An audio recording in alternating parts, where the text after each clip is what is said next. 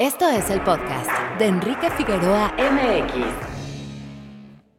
Nació en Cincinnati, Ohio, Estados Unidos, el 18 de diciembre de 1946. Es director, productor y guionista cinematográfico. Surgió de la generación de directores de los años 70. A diferencia de sus compañeros, no finalizó sus estudios universitarios, pero su cinefilia era apasionada y profunda como la de estos. Dirigió de joven episodios de series como Marcus Walby y Colombo. Su trabajo con la película para televisión Reto a Muerte le abrió las puertas de la gran pantalla. Loca Evasión se convirtió en su película debutante. Fue, también, la primera piedra de una exitosa carrera en el mundo del cine. Entre sus títulos se nombran películas que seguramente has visto alguna vez en tu vida.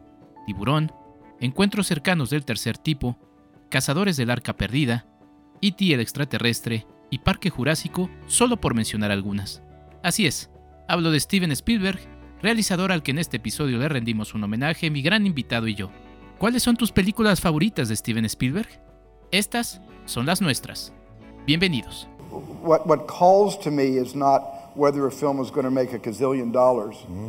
What calls to me is is there an, a, a, a deep urge in the center of myself that only that film will release and, and, then, ex, and, and then exorcise.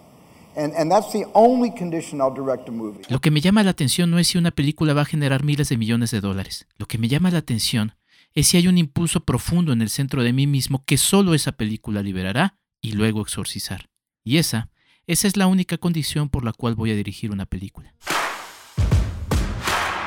www.enriquefigueroa.mx muy buenos días, tardes o noches, bienvenidos a un episodio más que como ya escucharon es un episodio especial, ya sé que soy un cassette repetido, pero en esta ocasión, en esta ocasión es muy especial porque como ya escucharon vamos a hablar de Steven Spielberg. Y para ello invité a mi gran amigo Elías Leonardo Salazar, periodista. Mi querido Elías, ¿cómo estás? Qué gusto saludarte en estos micrófonos. Enrique, pues el gusto es mío, feliz de estar aquí en tu podcast para platicar de algo que salió sobre la marcha es una conversación que tuvimos y que me dejaste una tarea, ¿no? La tarea fue repasar toda la filmografía de Steven Spielberg, que me encantó, ¿no? O sea, creo que deberían existir más tareas así. que repasé toda la filmografía de Spielberg, te hice caso.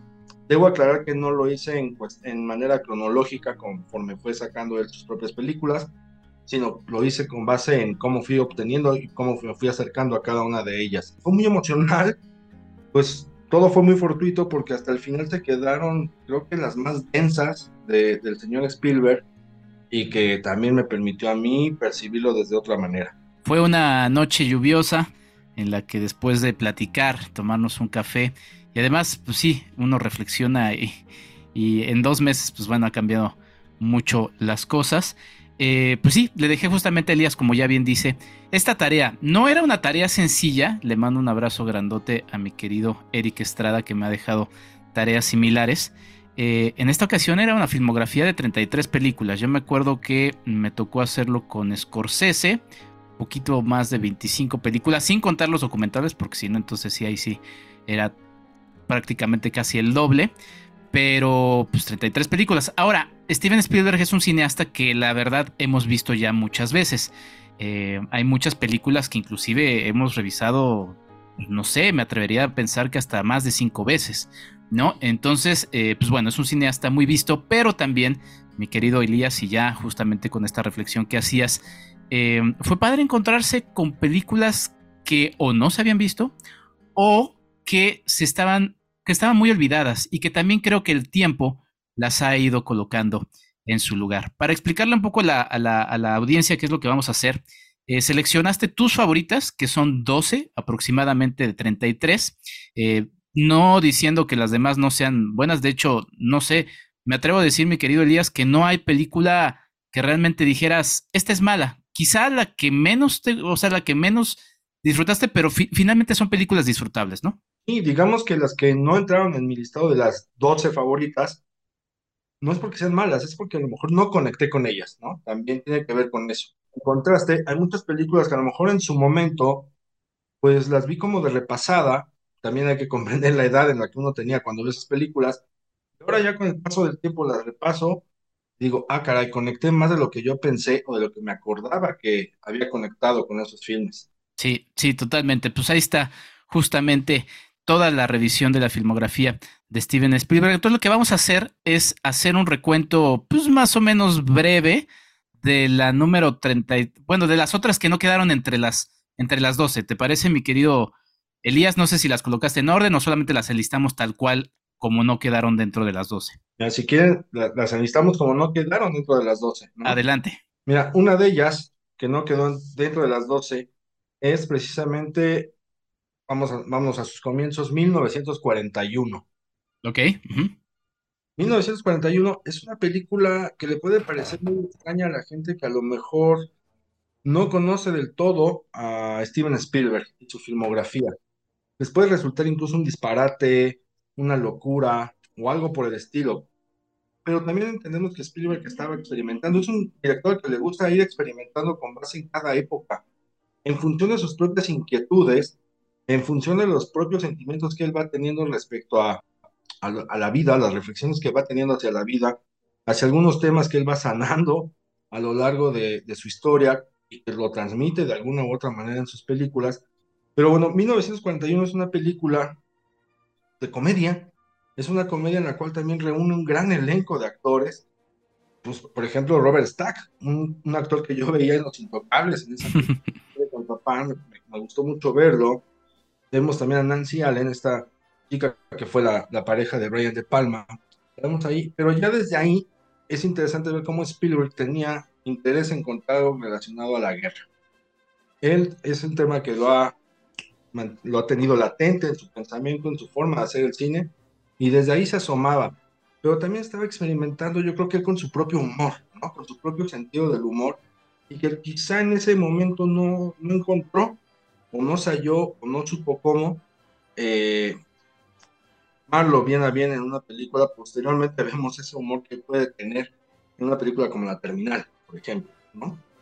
Pero para eso hay que experimentar y me parece que Spielberg hace muy bien experimentar con 1941, donde ya nos arroja estas dudas e inquietudes que tiene con la guerra. Y la otra es que es un señor que se fija mucho o le presta mucha atención a las anécdotas, esas anécdotas sueltas, esas anécdotas que alguien te platica así como en, en un pueblo o en una conversación de café de, oye, pues es que tú te acuerdas de esto. Bueno, 1941 va con este tema de la paranoia que surge de decirles, oye, nos están atacando, hay que hacer algo, hay guerra, y toda esta paranoia colectiva, si lo utilizamos en nuestros tiempos modernos, pues es lo que vivimos con la pandemia, ¿no? prácticamente lo que pasó con el coronavirus nos hizo volvernos locos a todos, recordemos desde las compras de pánico del papel higiénico hasta el hecho de cuestiones más insanas y agresivas como el echarle cloro a las enfermeras, o sea, todas estas paranoias que surgieron a partir de desinformaciones, de teléfono cruzado, de chismes, de rumores, desencadenan todo eso. Entonces, por ese sentido, 1941 es muy. Pero les digo, no entra en mi lista, pero no porque sea mala, sino porque a lo mejor todavía me, me, hizo falta comprender más, a lo mejor a, Steven Spielberg en esa zeta de experimentar, sobre todo en el género del humor. Sí, una película que no le fue bien eh, con la crítica, eh, como tal no termina siendo una película eh, desastrosa en la taquilla, digo, no viene siendo los éxitos que, son otras, pero la verdad es que Steven Spielberg siempre tuvo grandes éxitos, pero con la, crítica no, no la recibió bien, justamente como bien marcas toda la, parte de la paranoia, finales de los 70, todavía inmersos en, pues sí, en, toda esta paranoia de la, de la, Guerra Fría, todo lo que también eh, anticiparía los años 80, una película también muy basada, como decías, Em, todo este elenco que surgía de la televisión, ¿no? Sobre todo de, Saturday Night Live, ¿no? Toda esta eh, escuela de comediantes que posteriormente también pues se apropiaría de varios elementos en la década de los 80.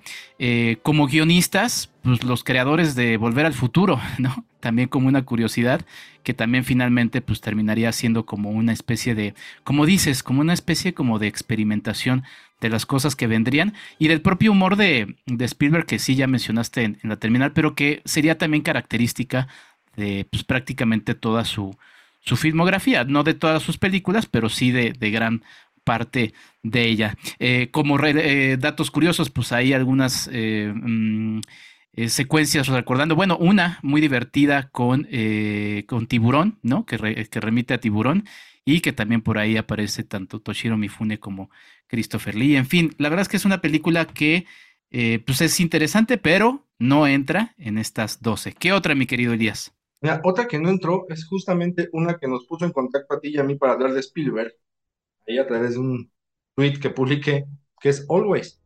Una película que a lo mejor tenemos muchos extraviada, o teníamos muchos extraviada, que después la subieron a una plataforma. Dije, a ver, pues vamos a volver a verla, ¿no? Y la, repaso. Always tiene una característica muy particular.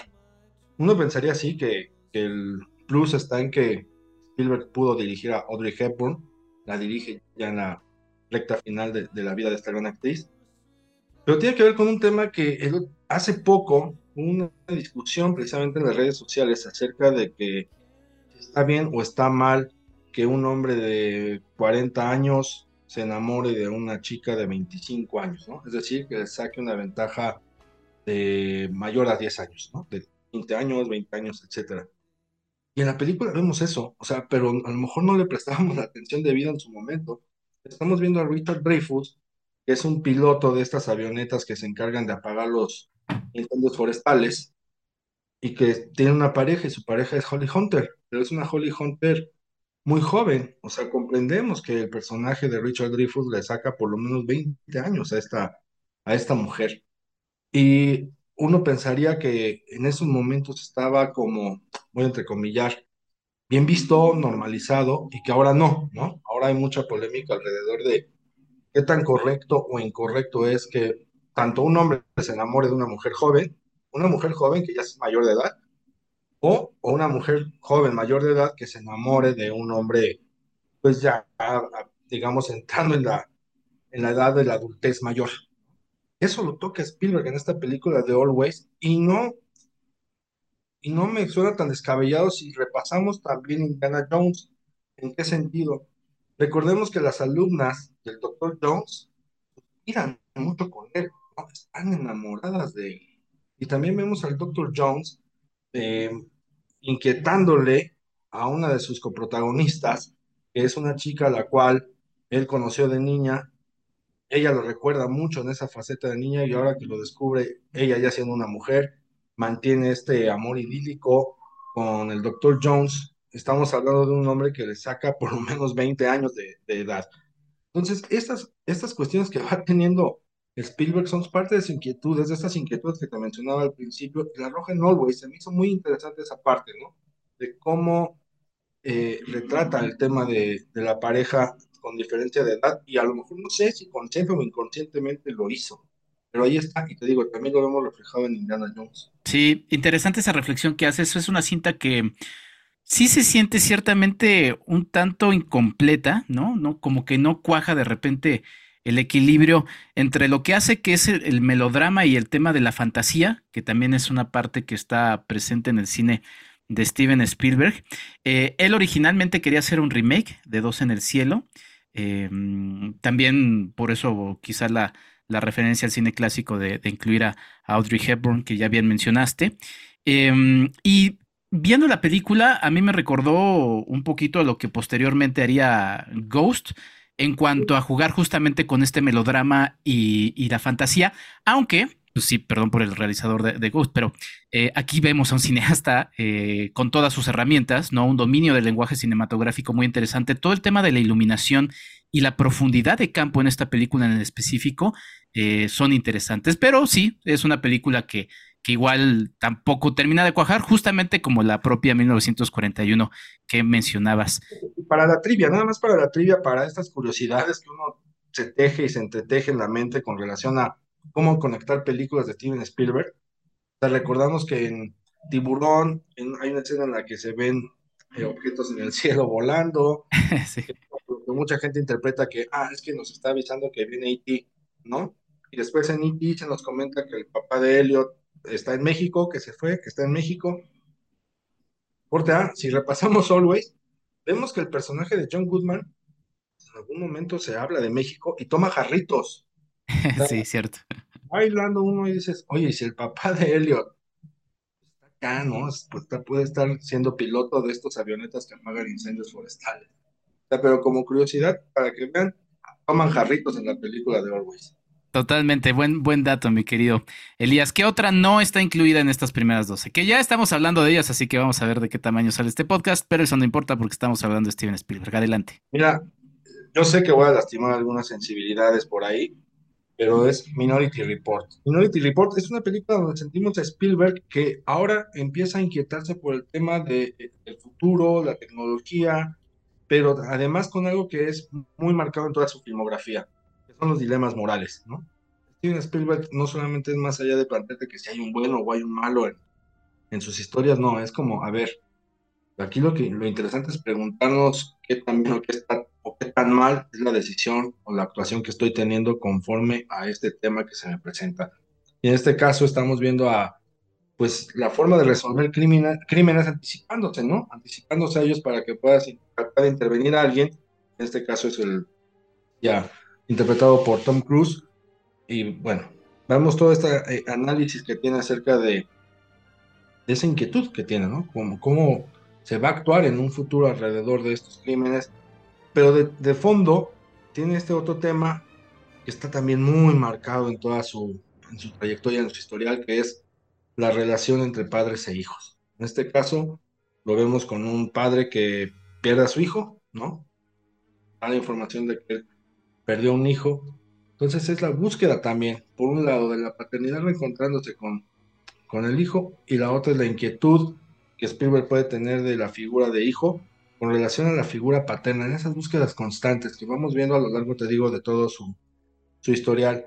La película, bueno, la vemos en un tono con muy futurista, con una, eh, una luz demasiado blanca, demasiado blanca, que te puedes sentir hasta... Yo recuerdo que la fui a ver al cine, me sentí como hasta oprimido, ¿no? Como, que, como si estuviera yo en un hospital. Me daba esa sensación de estar encerrado en unos en un hospital y quizá también por eso yo la recordaba mal, ¿no? Decía, me hace sentir así medio incómodo, como un hospital. Y ahora que la volví a ver, bueno, ya no estás en una sala de cine, pero la sensación se me quedó, ¿eh? O sea, me mm. siento como si estuviera yo en un hospital y como si estuviera alguien enfermo y tuvieras que escapar o de estos médicos, que en este caso son, eh, digamos, policías, un buró ahí que quiere implementar su sistema de justicia, donde también mejor la traición, que es otro tema que luego también toca mucho Spielberg. Entonces, esa fue la sensación que me quedó. Les digo, no es porque sea mala la película, no. Realmente, eh, esa sensación de estar en un hospital, dime enfermo y abrumado, no sé si esa haya sido la intención del señor Spielberg con relación al tema de, la de, los, de los crímenes a resolver, de cómo actuar ante ellos, pero esa es la sensación que me quedó. Sí, una película entretenida, yo también lo, dejaría así, y a mí nada más para añadir algo a lo que decías ya, mi querido Elías, em, de repente toda esta parte como muy explicativa para entender el, el meollo del asunto de cómo funciona. Eh, pues sí, esta forma de, determinar quién va a ser el, criminal y demás, de repente me pareció como un poco muy explicativa dentro de un cineasta que mayoritariamente pues, siempre ha preferido contarlo todo con, imágenes. Digo, entiendo que era para darnos a entender algo, pero también fue como un elemento que encontré adicional. Estoy de acuerdo, vamos a dejarla. No es, no es aburrida. Otra vez la presencia de Tom Cruise termina siendo refrescante, pero bueno, ahí está. Eh, tachamos Minority Report, película de 2002, eh, si no me equivoco, que además, pues bueno, también nos coloca eh, pues en todo este tema de la, pues del mandato de George Bush. Todo recordemos, también hay que ubicar las películas en ese momento. ¿Qué otra no está en la lista, mi querido Edias? Otra que no está en la lista es Amistad. Amistad, película de 1997. Adelante. Sí, la encuentran en, Netflix. Ya, ya eché el, niño.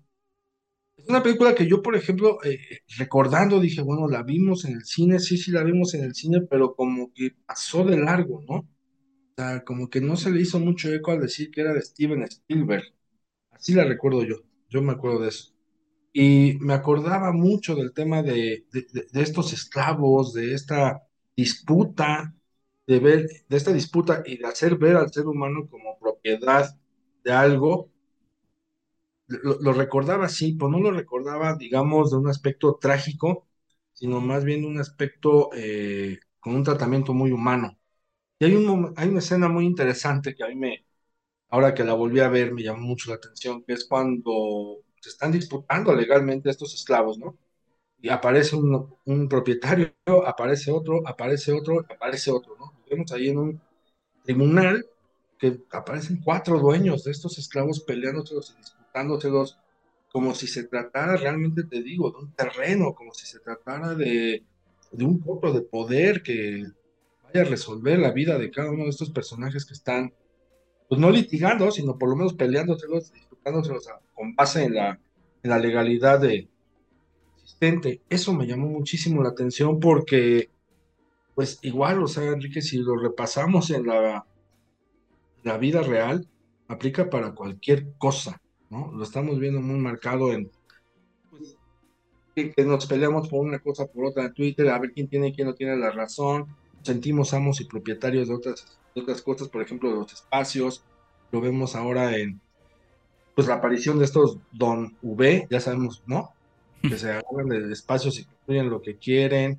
Y también, sobre todo y principalmente, es sentirnos amos de la voluntad ajena, que nos sigue pasando, ¿no? Y en algún momento lo vemos en otras entidades de nuestro país, donde pues, muchas personas siguen siendo tratadas, ¿no? O sea, siguen siendo usadas como moneda de cambio, siguen siendo usadas como, eh, no sé, como algo que no son humanos. Entonces, esa, esa, parte me llamó mucho la atención porque además, pues a quienes están disputando y quienes están peleando son personas, uno, que no se pueden defender, dos, que no, a lo mejor no comprenden el idioma, Tres, que ya son de entrada por el color de piel vistos como si fueran cualquier cosa, ¿no? Y cuatro, pues son personas que además están en un territorio que no es el suyo, no, lo, no comprenden cómo se manejan las cosas ahí. Es algo que te digo que lo hemos visto en la vida real también con, pues cómo han tratado, por ejemplo, en nuestro país a los indígenas, cómo a veces no tienen ni siquiera acceso a, una, a un abogado que pueda defenderlos, cómo no tienen acceso a una defensa jurídica en su lengua, en su idioma, en su dialecto, o sea, no pueden defenderse. Me llamó mucho la atención y yo no me acordaba de esa parte de amistad. Sí, una película interesante resulta ser un acercamiento de Steven Spielberg, como ya dice Elías, a la lucha contra la esclavitud. Steven Spielberg de alguna manera la toma como una lección de historia para estas nuevas generaciones eh, sobre, sobre ese delicado tema.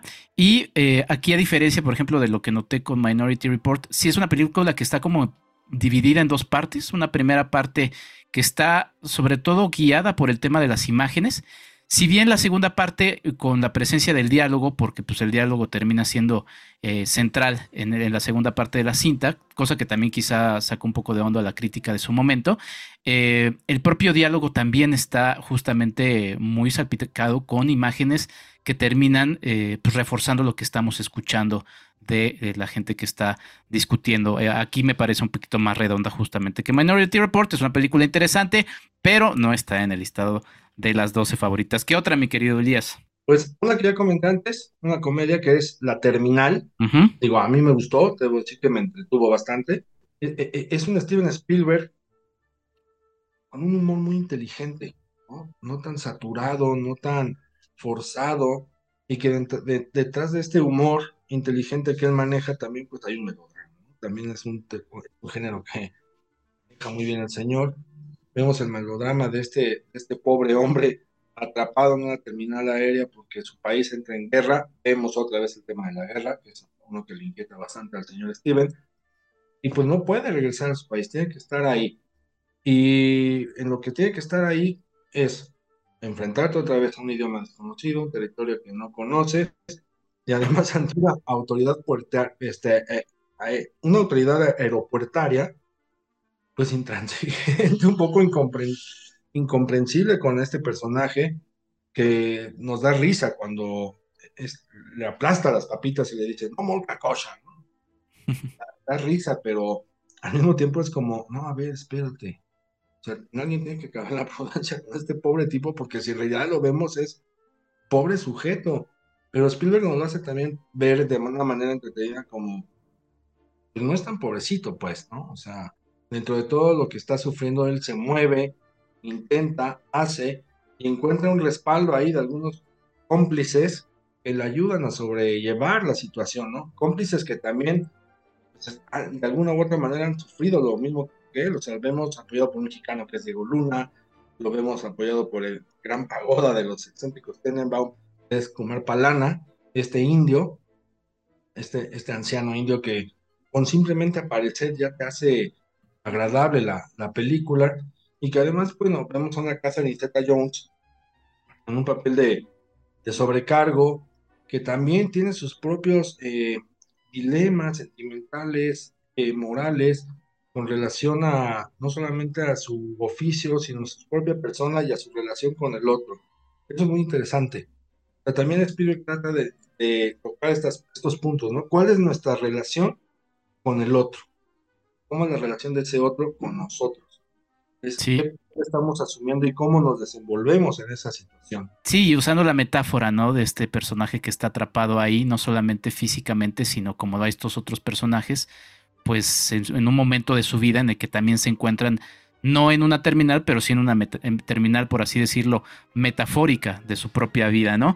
Además de Catherine Zeta Jones y Diego Luna, que ya mencionaste, también eh, Zoe Saldaña, es una película que también juega con el género de la comedia y el, y el drama, algo que, que- que, pues, bueno, es parte de su, de su cine, ¿no? Y eh, pues nada, una película en la que pues también, y eso, para no revelar más el, spoiler, hay otra, eh, otra vez esta relación con el papá, ¿no? Porque el personaje de Hanks justamente pues tiene ahí una, una promesa que pues, los invitamos a que vean la terminal de 2004, que además, otra vez recordando, en el marco de todas las medidas que se dieron en los aeropuertos con todos los aviones después de los hechos del 11 de septiembre. Este episodio va a quedar un poquito largo, mi querida Elías, así que vamos a meterle velocidad.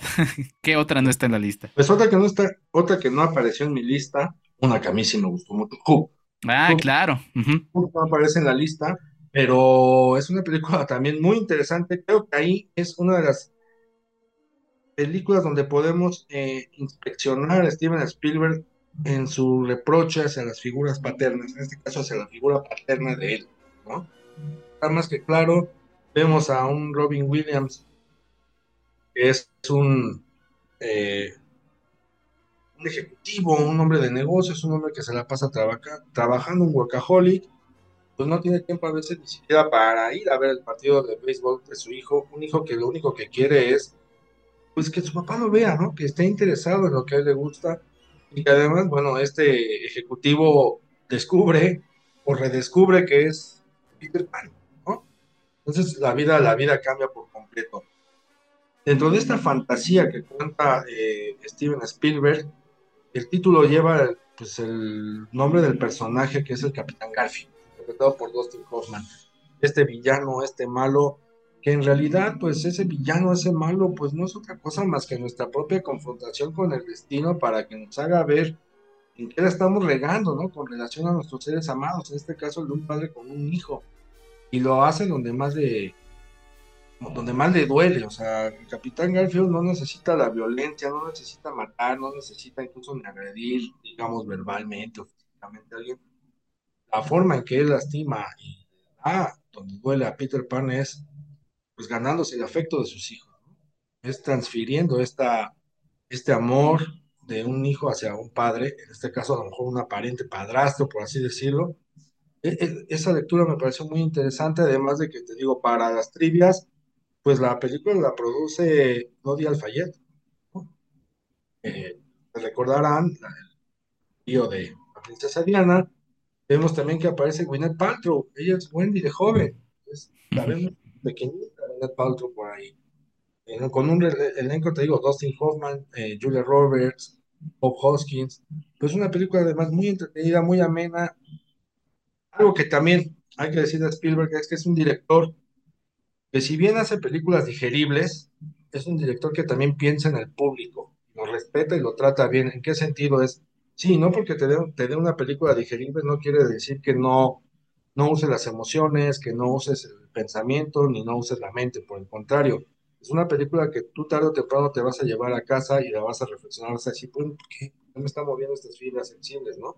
A Steven Spielberg también le da al, al espectador, al público, la oportunidad de reflexionar o de sentir en función de lo que está pasando o atravesando en tu propia vida y por otra parte, él compartiéndonos, pues te digo, estas inquietudes y cuestiones que tiene acerca de, de los temas que le perturban o le lastiman, en este caso.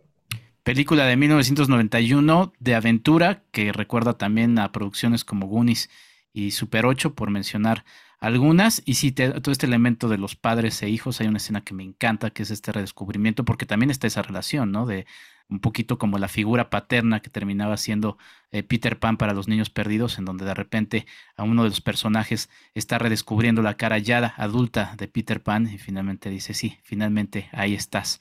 Eh, Peter Pan. Una película entrañable, la verdad, eh, con, una gran, eh, con un gran score de, John Williams, que bueno, prácticamente acompaña en casi todas las películas a, Steven Spielberg, pero bueno, una película que sí disfruté mucho volver a ver, fue muy divertido volver a verla. ¿Qué otra no está en la lista, Elías? Y vamos a meterle candela.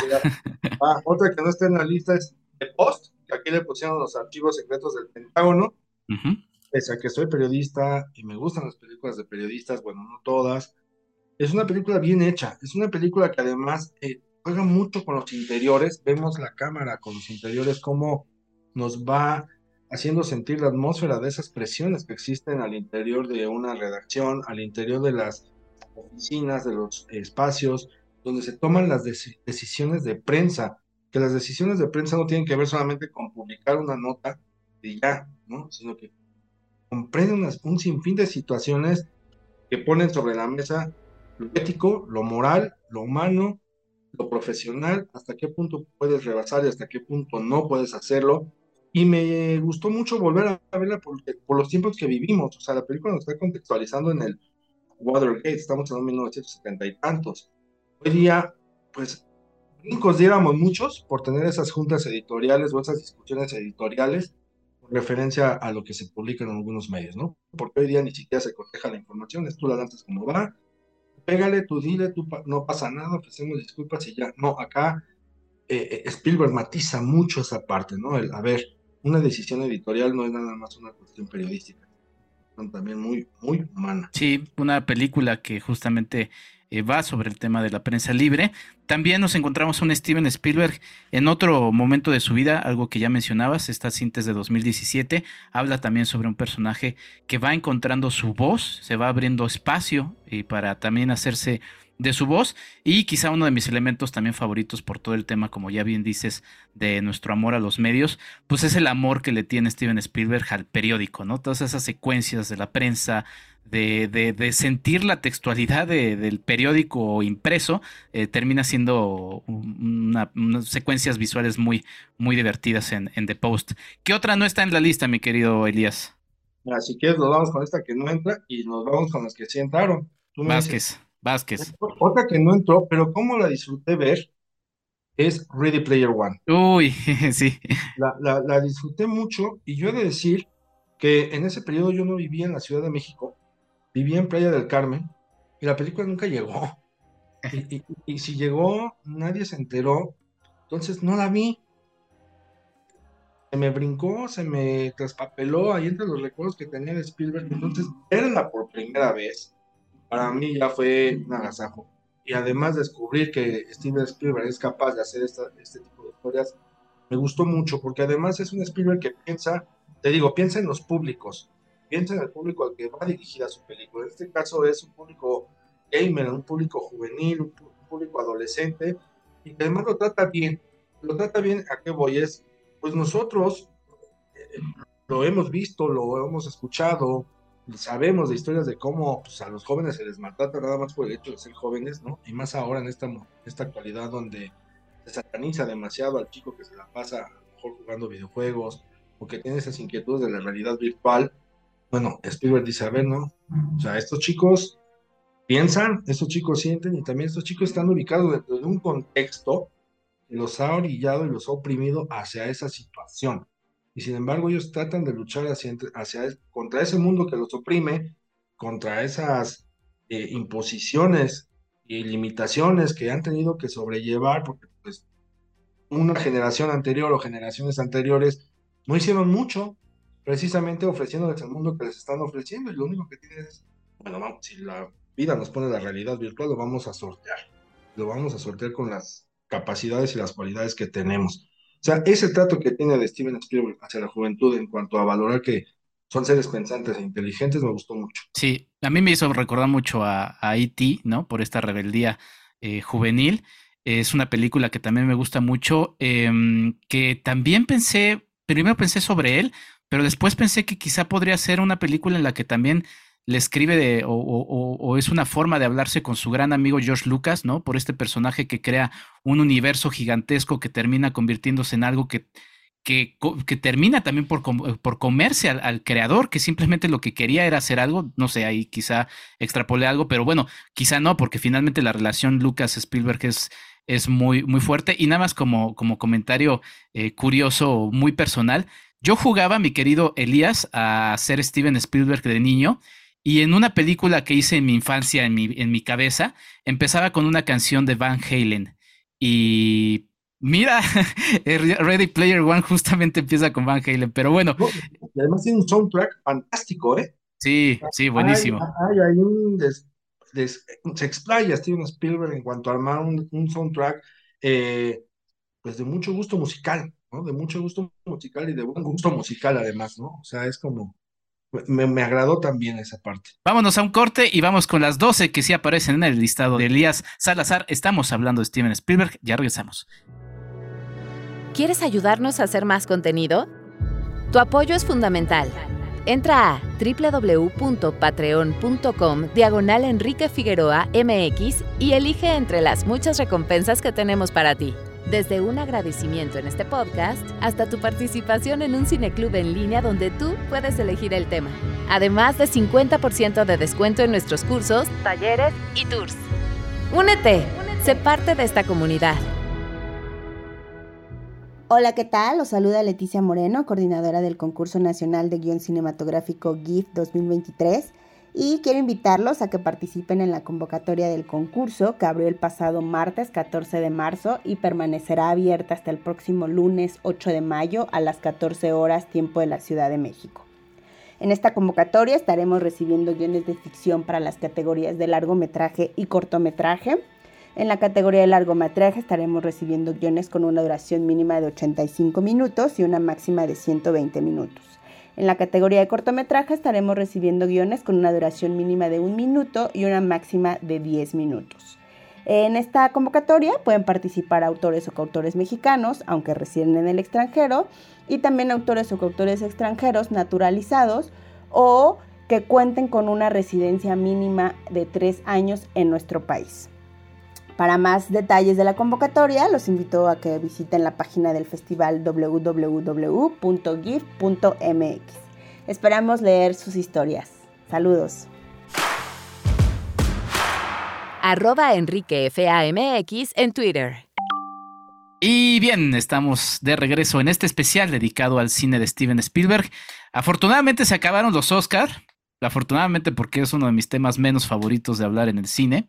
Y eh, afortunadamente también porque, pues si bien pues, no le dieron el premio a, Spielberg, que me parecía eh, el apropiado para mejor dirección, eh, pues nosotros le estamos haciendo este gran homenaje. Estoy con Elías Leonardo Salazar, periodista, y estamos repasando el cine de Steven Spielberg. el pasado ejercicio parecía breve, pero no lo fue.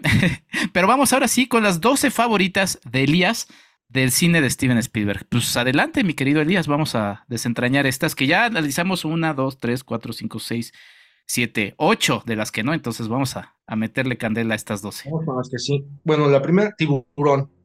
Tiburón es una película que además se reestrenó en cine recientemente, así que volverla a ver en pantalla grande fue muy placentero. Muy placentero, es una película que además recuerdo haberla visto en Canal 5 varias veces, VHS, después en DVD, y pasa el tiempo y es una película que jamás te aburre, y por el contrario, le vas encontrando cosas. Y esta última revisión a mí me, me, hizo clic en una cuestión personal. Yo no sé si muchos recuerdan que los papás de muchos de los chicos que van a la playa pues ya son gente grande, gente mayor. No vemos papás jóvenes, estamos viendo adultos que parecen de 50, de 60 años. Es decir, bueno, fue un error de casting, realmente así era la generación de papás, qué pasó. Y yo quiero pensar que realmente Spielberg se fijó que hacían las generaciones de algunos padres hace muchos años, ya que voy, yo tengo un papá que a mí me tuvo a los 50 años. Yo ya crecí teniendo, digamos, a mi abuelito en casa, ¿no? Y no fui el único, había muchos compañeritos que tenían ya papás eh, en esa edad, ¿no? Entonces digo, bueno, a lo mejor en Estados Unidos, en esa época, también había este fenómeno de papás avejentados, y eso me llamó mucho la atención de este último repaso que le di a Tiburón. O sea, pasamos del miedo que te daba ver Tiburón de niño, que decías, bueno, si me llevas a Acapulco no me voy a meter a la playa, pero por nada del mundo, que a mí me pasó, me daba mucho miedo, a esta parte, ¿no? Decir, ok, a ver, ya, ya no me puedo sentir tan mal, porque en algún momento de la infancia ya a mí me daba hasta pena, ¿no? Mi papá me fue a recoger, siempre era el, mira, ya llegó tu abuelo, ya llegó tu abuelo, y era un pleito de tener que decirles que era mi papá, ¿no? Esa, e, e, ese detalle me llamó mucho la atención, independientemente de la obra maestra que sentí la película. Sí, sí, gran, gran película y que como bien dices, tuvimos la oportunidad de, de revivir en pantalla grande. Varios, varias películas de Steven Spielberg se han estado estrenando en los últimos años, se han estado reestrenando en los últimos años en cines, entonces vayan a estar atentos porque siempre es, es bueno. Yo los voy a remitir al podcast que hice con el gran eh, Rana Funk dedicado a Tiburón para que ahí le puedan ahondar a esta extraordinaria película, su segundo largometraje en cine, para cine, eh, de 1975, Joss. ¿Qué otra está en la lista, mi querido Elías? Pues ya dijiste, vamos con E.T., otra película que también se reestrenó en cines. Yo tuve la oportunidad de verla en Morelia el año pasado. ¿Cómo la disfruté? Recuerdo que en esa función entró una señora, pues, de mi edad, tengo 40 años, con sus dos pequeños. Yo estaba eh, atento a ver la reacción de los chicos porque dije, no, se aburren, ¿no? Están ellos en otro modo, el cine que ven es distinto. Terminaron fascinados de ver la película, estaban felices, felices, felices. Y la señora estaba eh, eh, llorando, pero estaba llorando de este entusiasmo como de, quizá de recordarse la primera vez en una sala viendo, viendo E.T. Ya en lo concerniente de la película, hay un detalle que a mí me, eh, me, inquietó, me atrajo, que es un detalle a lo mejor que se ve mínimo, pero ahí está. Es cuando vemos a un amigo de Elliot queriendo de tocar las nalgas de su mamá. ok. No, tranquilo, que no sé qué. Bueno, esta parte es, pues también es, ah, hablan de un director que se observa a los jóvenes, que está atento al mundo de los jóvenes, que muchos pasamos por ahí, la verdad. Eh, veíamos una mujer mayor, una maestra, la mamá de un amigo y nos gustaba, sentíamos esa especie de atracción, por lo menos de inquietud de, oh caray, ¿no? Y está aquí cerca. Es la verdad, eso nos pasaba a nosotros los adolescentes, bueno, no a ti, pero para muchos de mi generación, pues sí, ¿no? Y está ahí, es como esta inquietud del despertar sexual que tenemos todos, la verdad, y lo matiza ligeramente, pero ahí está. Te digo, eso habla de un Steven Spielberg que estudia a su público. Sí, absolutamente, una película que además, mm, pues sí, ya lo mencioné cuando hablábamos de Ready Player One, ¿no? Es una película que marca a esta juventud como como, como rebelde, pero también como, como esa esperanza, ¿no? Frente a un mundo adulto muy oscuro. Ah, hay que recordar que durante prácticamente toda la película las caras de los adultos no, no las vemos, los vemos entre sombras. Y, y bueno, es una película es mi película favorita de, Steven Spielberg, ya lo dije cuando, cuando hablábamos eh, en ese episodio que también lo remito, eh, hablamos de E.T. el extraterrestre a 40 años de su estreno con el gran José Antonio Valdés Peña, lo remito también a ese episodio y, pues bueno, sí es una película que a mí me gusta y, como curiosidad, mi querido Elias, eh, no me cae bien el, entrevistador que es Stephen Colbert, pero le hizo una entrevista muy cotorra a Steven Spielberg, también en, en algún segmento se une John Williams, pero le pregunta a Spielberg, oye, tú normalmente ves tus, tus películas, sabemos que muchos cineastas y en realidad muchos artistas, pues les cuesta trabajo regresar a su, a su obra porque, pues si no, de repente ahí nos sale que si la edición especial de Star Wars y demás, ¿no? O sea, como que entra la tentación de querer meter mano. Eh, y Steven Spielberg dice, pues bueno, E.T., porque con mis hijos, pues lo que he hecho es este, sentarme a ver con ellos, porque me gustaría que fuera la primera persona que, que viera E.T. con ellos. Eh, y sí, como que de repente se detiene y dice, sí hay cosas que cambiaría, pero le dice a Colbert, pero en general creo que está buena, ¿no? o sea, de alguna manera como que da a entender que también es como su película favorita, por así decirlo, porque también es la que ha estado revisando más, más cercanamente. Y bueno, a mí me gusta siempre mencionarla como la mejor película eh, familiar, ¿no? Creo que es una película que, que, funciona muchísimo en esos aspectos, pero bueno, lo remito a ese episodio. Y ti, el extraterrestre. Eh, ¿Qué otra está en la lista, mi querido Elías? No, y nada más acotar con Iti, que es una película que envejece muy bien y que genera, propicia que escarbemos en nuestras propias emociones, seas niño, seas adolescente seas adulto, ¿eh? Sí, yo lloro igual que cuando fui niño y lo sigo haciendo. Yo igual, yo igual, o sea, yo en la película al final hasta eso de que te vas al baño para que nadie te vea. No, yo sí, yo sí que me vean. ¿Qué otra, Elías? Bueno, eh, hablabas del tema de, de Spielberg con referencia a los personajes infantiles que se tienen que volver adultos o que tienen que lidiar contra un mundo adulto pues muy estricto, muy opresor o que se olvida mucho de, estos chicos, ¿no?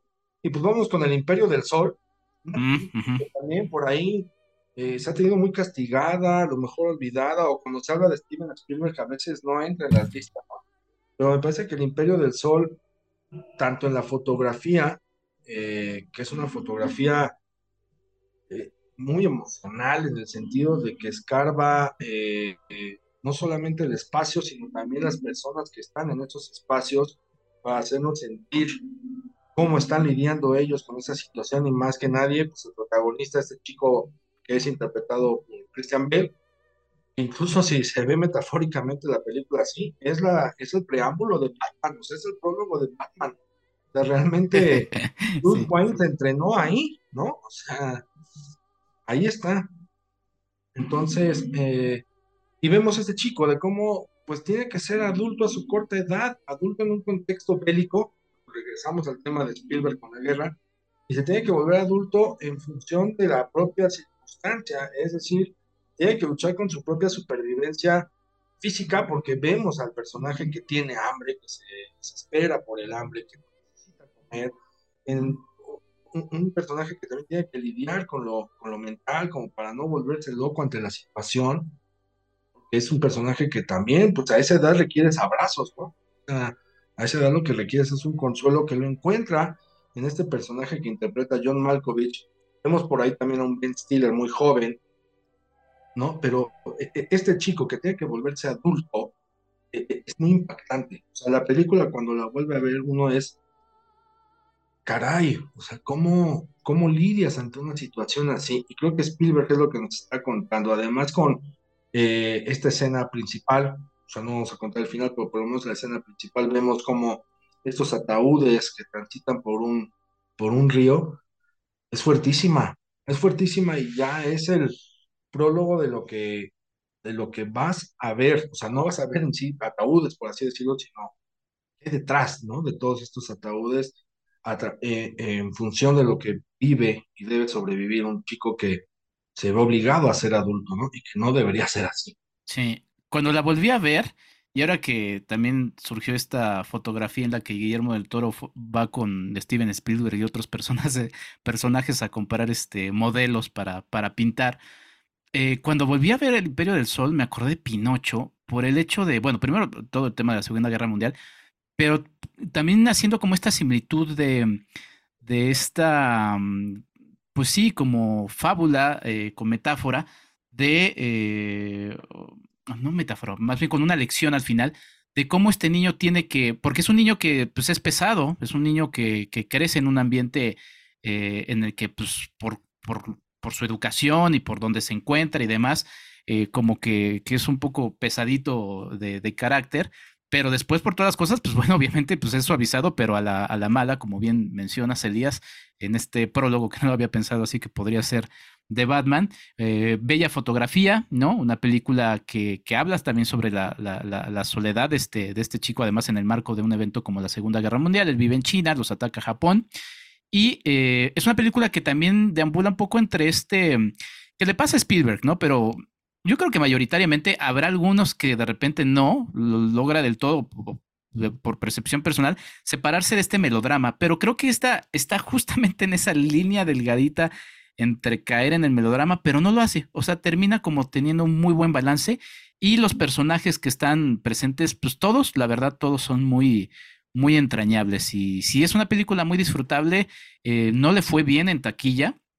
Em, y pues bueno, fue todo este otro cine, porque podríamos ir destripando eh, todo el tipo de cine que fue haciendo Steven Spielberg y, pues bueno, otra vez todo el elemento visual y, de manejo de su lenguaje cinematográfico, este, pues es, es estupendo. Es, es, muy buen director, por cierto, yo siempre empiezo mis clases de apreciación cinematográfica eh, con Steven Spielberg, porque es un gran ejemplo de, ese elemento. Y, mira, la siguiente película tiene relación con lo que hablábamos de E.T.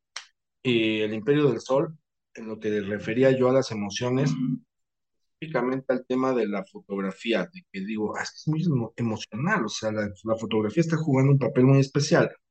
Y el fotógrafo de y El Imperio del Sol es el mismo de la siguiente película que voy a hablar, El color púrpura. El fotógrafo es Alain Devieux, ¿no? O Alain Devieux. Este tipo fue un gran cómplice de Steven Spielberg para arroparlo en estas historias que, que nos, va, nos llevan desde poder reírnos un momento hasta de verdad sentir cómo la entraña se nos aprieta por situaciones dolorosas. O sea, sufrimos con E.T. porque sabemos que no queremos que le pase nada. ¿no? Tenemos esta percepción que nos puede confundir muchas veces, pero no queremos que le pase nada. Vemos a este chico desolado teniendo, teniendo que lidiar con, pues, con la separación de sus padres, que no sabe dónde están, teniendo que lidiar con el hambre. Y vamos al color púrpura, que si mal no recuerdo, te escribí, Enrique, en el WhatsApp, como sí.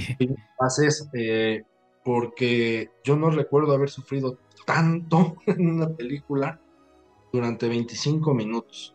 Los primeros 25 minutos de esta película son de veras un reto, una confrontación al alma, a la estabilidad de cada quien, porque es muy dolorosa. Todos estos primeros 25 minutos en que vemos eh, como una niña, como las niñas de, raza negra, no, no, es que no estoy spoileando algo que es así el inicio de la película, vemos que pues es abusada por el papá, ¿no? Cómo le arrebatan a una, a, su propio hijo, o sea, e, e, es, muy doloroso, es muy doloroso ver cómo es eh, de alguna u otra manera vendida a otro hombre para que su, su, esposa y a la vez que este hombre la utilice como una especie de pues de empleada doméstica, ¿no? Y, mal, es muy doloroso, de verdad muy doloroso. Y yo lo primero que me pensé es, bueno, eh, ¿cómo habrá reaccionado la gente que la vio en el cine? O sea, es una película en la cual dices, no, o sea, si me compré las palomitas no me las voy a comer, no me las voy a comer. Es una película que te puede incomodar al grado de decir, oye, mejor vámonos, vamos a salirnos de aquí. Pero que me parecen necesarios esos primeros 25 minutos de dolor para poder después comprender y aterrizar las motivaciones, los impulsos y la voluntad que tiene el personaje principal, que vemos que es Volver, para poderlo eh, sobresalir o poder, no, no sobresalir, para poder salir adelante después de este pasado eh, terrible que, ¿no? y que va encaminado precisamente hacia mostrar eh, un empoderamiento, una lucha femenina muy interesante, porque además de ser mujer, pues es una mujer de raza negra, entonces tiene que lidiar contra esos conflictos y además es mujer, mujer de raza negra y pobre, ¿no? O sea, toda la opresión que se pueda tiene este personaje, sin embargo, nos va encaminando Steven Spielberg a ver, o sea, para comprender lo que esta mujer ha trascendido, les tengo que mostrar esto sí o sí para que vayan de la mano con ella. Y lo logra, ¿eh? Guppy Goldberg en su, en su papel eh, debut, ¿no? Ya a los 30 años como, como actriz. Eh, una película que ahorita que decías cómo la había tomado la gente, pues bueno, venía de las dos Indianas, eh, de las dos primeras Indiana Jones y de E.T., entonces, pues imagínense. Y además también era pues la incursión, por así decirla, al cine serio de Steven Spielberg, que desde entonces y hasta, pues sí, la lista de Schindler va con este estigma de que pues es un realizador eh, de películas palomeras, de que no, no sé cómo se atreve a hacer este tipo de cine. De hecho, el propio Steven Spielberg pues tenía miedo, tenía dudas de hacer esta película. Em, se dice que para la, la, parte del casting de Whoopi Goldberg está Quincy Jones, quien es productor y finalmente también va a ser el músico de la película, aquí ya no estando John Williams involucrado. Em, y también Michael Jackson en esa misma, en esa misma, en ese mismo casting. Eh, pero es el propio Quincy Jones quien le dice a Steven Spielberg, ah, porque Spielberg decía es que pues, yo no soy ni mujer, ni soy afroamericano. Le decía, pues tampoco eres extraterrestre y te echaste E.T. el extraterrestre, entonces no veo ningún problema, ¿no? Y pues así fue como animó a, a Steven Spielberg a hacer Mira qué interesante, la que consideras una de las mejores películas de Steven Spielberg, que además, em, pues sí, o sea, si alguien nombra, si checamos de repente estos conteos que de repente harán algunos influencers en, redes sociales, pues no creo ni siquiera que, se haya revisado. Entonces, interesante incluir el color púrpura y también el Imperio del Sol. ¿Qué otra, mi querido Elías? No, déjame matizar, o sea, cualquiera que diga, es que no nada más hace películas de entretenimiento y ya, no, El señor, te digo, además de que estudia sus públicos, de hurga el dolor eh, humano, las alegrías humanas, ¿no? Está constantemente, pienso yo, analizando eso, pienso que platica con algunos psicólogos, oiga, a ver, esto sí es así, esto no es así, cómo podemos tratar esto, cómo podemos tratar lo otro. Sí, muy seguramente sí, ¿eh? Sí. Me imagino yendo a su casa pensando en cómo eh, tratar con el actor en función de lo que está sintiendo, etcétera. Es un tipo que se me hace así, ¿no? Sí. Bueno, la siguiente película es Caballo de Guerra. órale, órale, órale, adelante. Vámonos, directo. Me, me encantó. O sea, me recuerdo que la vi en el cine me gustó mucho y, en ese momento no reparé en que era de Steven Spielberg, ¿no? Y ahora que la repasé de nuevo, me encantó mucho y tiene que ver con otra cosa que también tiene Steven Spielberg, que es el valor de la amistad. Y que la amistad no se comprende solamente entre una persona con otra persona, sino que puede ser un humano con un animal, o incluso con un ente, como en el caso de E.T., ¿no? Un extraterrestre. Eh, eh, el forjar la amistad, el forjar tus valores, el afirmar y reafirmar estos valores que puedes tener de comprensión, cariño, amistad, respeto, dignidad, lo manifiesta Steven Spielberg a través de un caballo, ¿no? Y un caballo en relación con las personas que van topando en su camino.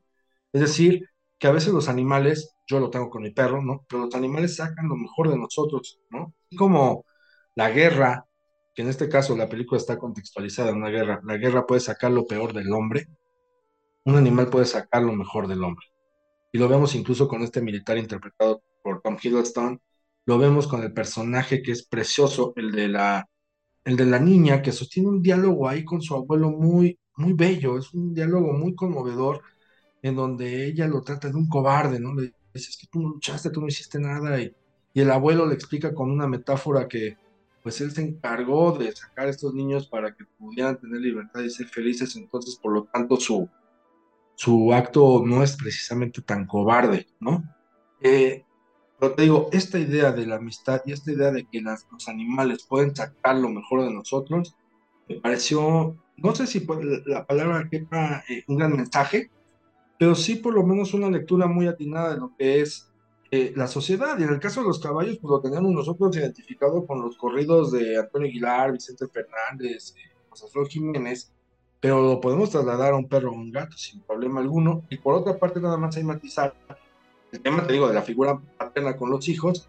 Bueno, ahí vemos un papá alcohólico, al cual de alguna u otra manera se nos hace ver como pusilánime, y cuando y en contraste la mamá es quien tiene este, esta fortaleza, esta prudencia y esta inteligencia de tratar la situación respecto al hijo, respecto al caballo y respecto al chantaje o el... Y pues es un chantaje el que están siendo sometidos por, tema de la propiedad. Es una película muy bonita. Sí, sí, muy interesante. Fíjate que mm, hace unas semanas, bueno, seguramente ya la viste, EO, la película que también estaba nominada al Oscar a Mejor Película Internacional. En cuanto la vi me acordé de, Robert Bresson y Al azar de Baltasar y de Caballo de Guerra de Steven Spielberg. Eh, fue inevitable recordar esa película. Eh, muy linda eh, fotografía, todo este dolor a través, visto también de los caballos, que también pues sí, yo siempre me acuerdo que siempre veía las películas de guerra, decía, bueno, ¿y el caballo qué? O sea, los humanos, pues bueno, ahí los entiendes que andan con sus, con, bueno, que andamos, ¿no? Pues ya me estoy ahí separando de la humanidad. Eh, a veces me gustaría hacerlo, eh, con sus cosas y sus dilemas y sus tonterías, y, pero el pobre caballo, ¿qué culpa tiene, no? Y, y pues va un poco ahí, ambientada en la primera Guerra Mundial, también esta, esta película. Y pues nada, mira qué interesante que la hayas rescatado. 2011 es el año de esta película, eh, Caballo de Guerra, War Horse, que si no me equivoco, bueno, ahorita, ahorita les decimos dónde van a ir pudiendo ver estas películas de Steven Spielberg. ¿Qué otra, mi querido Elías? va. Cuentas de espías. Ok, adelante, a ver.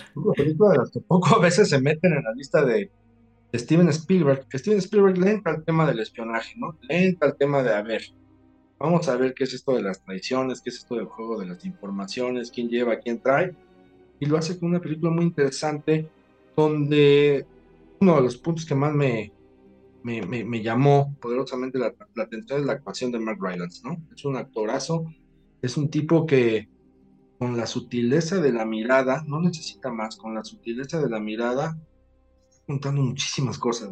Está metiendo en, en la situación de lo que él está viviendo como un espía que por un lado lo ven mal, por el otro lado también lo ven mal, es una moneda de cambio, que, un trueque que tiene que, que ser, y él está como con una paciencia infinita ante la situación que pueda llegar, ¿no? Él, él no se desespera, es un tipo que comprende dentro de su lógica qué es lo que puede pasar y no, no, no ve más allá. Y, voy a decir esto porque también pone a, Tom Hanks, ¿no? En un, en un tono casi similar, donde ves a un Tom Hanks muy expresivo con los ojos, ¿no? A diferencia de algunas otras películas recientes que hemos visto de él. Elvis, un viejo gruñón, donde ah, casi todo es como muy eh, el rostro. Esto. No, acá es la mirada. O sea, la mirada dice mucho y creo que por ahí va. O sea, un, realmente un juego de espías un, tiene que ver con esto, ¿no? Es como cuando estás jugando cartas, jugando dominó, que todos, a ver, estás viendo a ver cómo mira el otro. Eso es, me hace muy interesante. Se me ha hecho una película muy, eh, muy bien manejada dentro de, del género de, de espías. Mm, me, gustó mucho igual cómo lo trató Spielberg, porque además, pues lo va aterrizando o nos va llevando en esto que es las cuestiones morales, ¿no? Lo ético. Es, te digo, más allá de ver que si son buenos o malos, es, a ver, ¿tú qué, tú qué piensas hacer en esta situación? ¿Qué, qué harías tú también? Y eso que harías, ¿está bien? ¿Está mal? ¿En función de qué está bien o está mal? O sea, también es una película que nos pone a nosotros eh, a valorar nuestros propios prejuicios o acerca de ciertas cosas como la justicia, la legalidad, eh, la trampa, etc.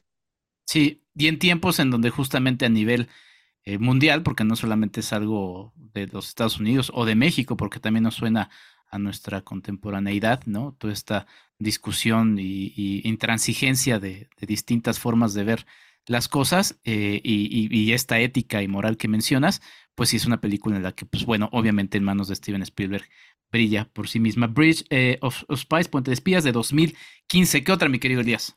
Pues vámonos directo a Atrápame si puedes. Ok, sí, ah, mira, sí, claro, me encanta, adelante, dale. Sí, sí, sí, eh, yo, no sé por qué la recordaba como una comedia que me entretuvo bastante por DiCaprio, pero ahora eh, después de ver los Fabelman, uno va comprendiendo que Atrápame si puedes era el, el preámbulo de los Fabelman. Ya ahí Steven Spielberg nos estaba contando pues, su propia catarsis en función de esta pura, ese intento de sanar que él tenía con las relaciones materna y paterna.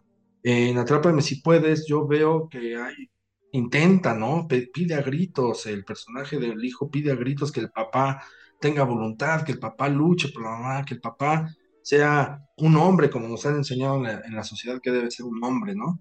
Y, y, lo equilibra con mostrarnos a un hombre interpretado por Christopher Walken, maravillosamente, pues que lo puedes hacer, lo, lo puedes tú absorber como un hombre pusilánime, eh, débil, eh, cobarde, o sea, como que para allá va, pero también puedes decir, bueno, este hombre de alguna u otra manera, ¿por qué va a luchar por algo que ya está perdido? ¿no? O sea, ¿por qué se va a esforzar en algo que ya no tiene solución? Luego, por otro lado, pues castiga demasiado a la mamá, ¿no? O sea, vemos este personaje de la mamá eh, visto como con un desprecio, con un rencor, incluso en esta escena donde vemos al personaje de Leonardo DiCaprio asomándose eh, desde el exterior de la ventana para ver que la mamá ya tiene otra familia, pues puede mucho, ¿no? O sea, puede mucho después, te digo, de haber visto los Faberman, dices, bueno, aquí Steven Spielberg va con todo contra la mamá. O sea, sí le da su repasón al papá, pero aquí va con todo contra la mamá, porque además en Atrápame si puedes, vemos que, el que la mamá se va con el amigo del papá, ¿no? O sea, más explícito no podía ser el señor Steven Spielberg, pero hay, mucho coraje, ¿no? Y tú lo sientes, o sea, está transmitiendo ese coraje que tienes a la figura materna. Yo me concentré en eso, fíjate, te digo, después de ver los, los Fabelman, a lo mejor hasta se me olvidó la historia de Atrápame si puedes, con tal de ver, pues lo que Spielberg en ese momento estaba exteriorizando con relación a sus propios monstruos, ¿no? A sus propios demonios. Sí, con una gran actuación de tanto de Hanks como de Leonardo DiCaprio en esta película. En sí, justamente es una metáfora de lo que está realmente escapando el personaje de DiCaprio, que es, lo que estás ya mencionando. Es una película muy entrañable, me gusta todo el estilo de, de, edición, o sea, cómo va saltando y cómo vamos armando el rompecabezas de lo que se nos va contando. Y, sí, sí, sí tiene momentos muy, muy, este, y, también elementos de manejo de suspenso, que, que, es algo que Steven Spielberg maneja muy bien, ¿no? En esta escena en la que, digo, no, no quiero estropear eh, eh, algo de la película, pero hay un momento en el que no se sabe si se va a presentar o no en cierto momento el personaje de Leonardo DiCaprio después de cierta confianza que va agarrando con otro personaje eh, y de repente como esos detallitos que, que pues son propios de, Steven Spielberg. Sí, una película que, que es muy divertida de, de, revisar y de revelar. Qué bueno que la colocaste en esta. ¿Qué otra? Vámonos con la lista de Schindler. Pues sí. No, hay mucho que decir, ya se ha dicho bastante y se puede decir mil cosas más de la lista de Schindler. Eh, en esta nueva revisión, una pequeña escena en la cual me concentré es cuando vemos el personaje de Ben Kingsley hablando con el personaje de Liam Neeson y le dice, oiga, es que este alemán mató a 25 personas. Y Liam Neeson le dice, bueno, ¿tú qué quieres que yo haga? Y el personaje de Ben, Kingsley le responde, nada, solamente estamos hablando. Esa pequeña escena dice muchísimo. ¿A qué voy? Porque lo interpreté así, es que el dolor se expresa hablando, exteriorizando. El sentir sobre la atrocidad se manifiesta hablando. Sobre todo en dos tipos que son racionales, porque ninguno de ellos dos son físicos, ¿no? Son agresivos, son violentos, no, son dos seres racionales. Cuando juntas a dos seres racionales, claro, o sea, el, dolor se exterioriza hablando. Y este dolor que se exterioriza hablando es el mismo Spielberg, ¿no? Un tipo que durante muchos años acumuló el dolor de la separación de los padres, de cómo tuvo que trascender eso, te digo, hasta que llegó Faberman y se, animó a hacerlo, creo que después de 60, 70 años. Bueno, este mensaje también de, a ver, los tipos racionales, podemos utilizar el lenguaje oral para poder sacar lo que estamos sintiendo, para sacar este fuego que nos está consumiendo desde el interior. Y es algo que no nos enseñan, ¿no? Entonces, ese detalle me llamó mucho la atención. Y hay otro, que es casi al principio de la película, donde vemos que los alemanes toman datos de todo, ¿no? Tomando datos, tomando datos, que parecía menor, pareciera menor eh, esa observación, pero pues recordemos que gracias a que los alemanes tomaron nota de todo, se contó con mucha información para poder contar pues todo lo que aconteció durante, durante aquellos años, durante la guerra. O sea, de alguna u otra manera hay que agradecer a los alemanes que tomaron, te digo, captaron todos los detalles de ese momento, toda la información, y así pudimos, conocer muchas más cosas de, lo que fue, ¿no? De lo que fue Sí, siempre que sale una película de, guerra y que denuncia lo terrible que es la guerra, pues queda esta pregunta de, mm, pues sí, o sea, estás denunciando algo al final con lo que de repente luego, pues sin querer como que te regodeas porque estás ahí, ah, mira cómo murió este, ah, mira cómo se quemó este. Y eso fue un tema que a Spielberg le costó mucho trabajo cuando, pues desde 1982 le, le dan el libro y en el que se basa la película y pues tarda en, decidirse a, hacerla. Pero justamente, y como está presente en la película, las ganancias de esa propia película van a una asociación, eso ya se ha dicho varias veces, pero es un, es un elemento que me parece interesante, ¿no? O sea, porque termina siendo congruente, porque dice, bueno, es que pues voy a ganar dinero con una película que explota algo que es muy, muy duro y que termina siendo muy personal para él.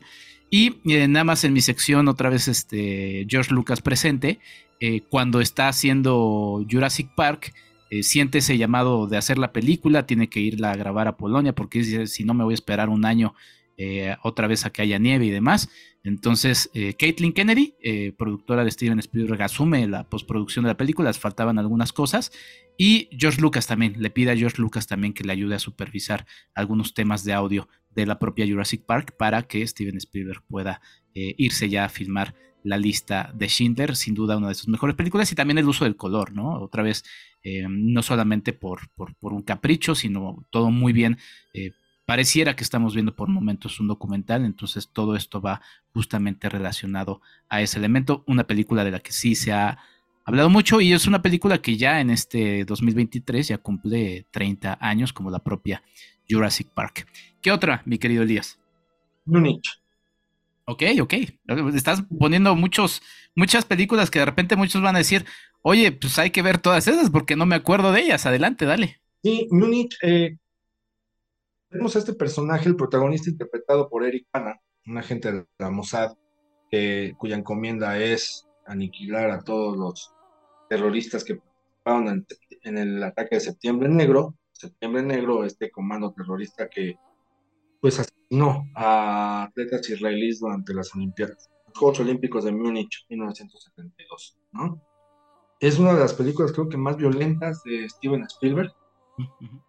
Hay con otra que ya vamos a mencionar.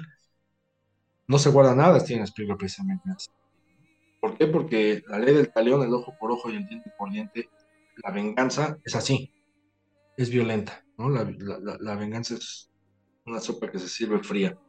Pero vemos estos, eh, eh, estos dilemas morales que le gustan tanto a Spielberg, lo plantean una cuestión que aparece reiteradamente, que es el, acto de matar, el acto de ejecutar a alguien.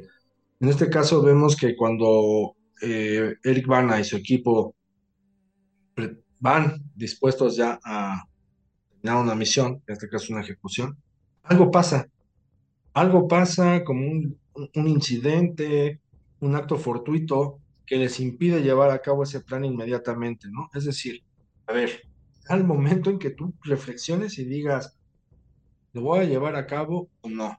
¿Estoy listo para matar o no? Y detrás de, esta, eh, de este cuestionamiento, pues está la otra cuestión, que es eh, eh, el orden de la identidad, de la religiosidad, de la nacionalidad, de la comunidad, que en este caso es tengo que hacerlo porque además pues nos hirieron en, cuestión nacional, ¿no? Me hirieron en mi cultura, me hirieron en mi, en mi pueblo. No puedo no hacerlo, ¿no? Entonces es muy interesante cómo cada vez que va a ocurrir una ejecución, algo pasa.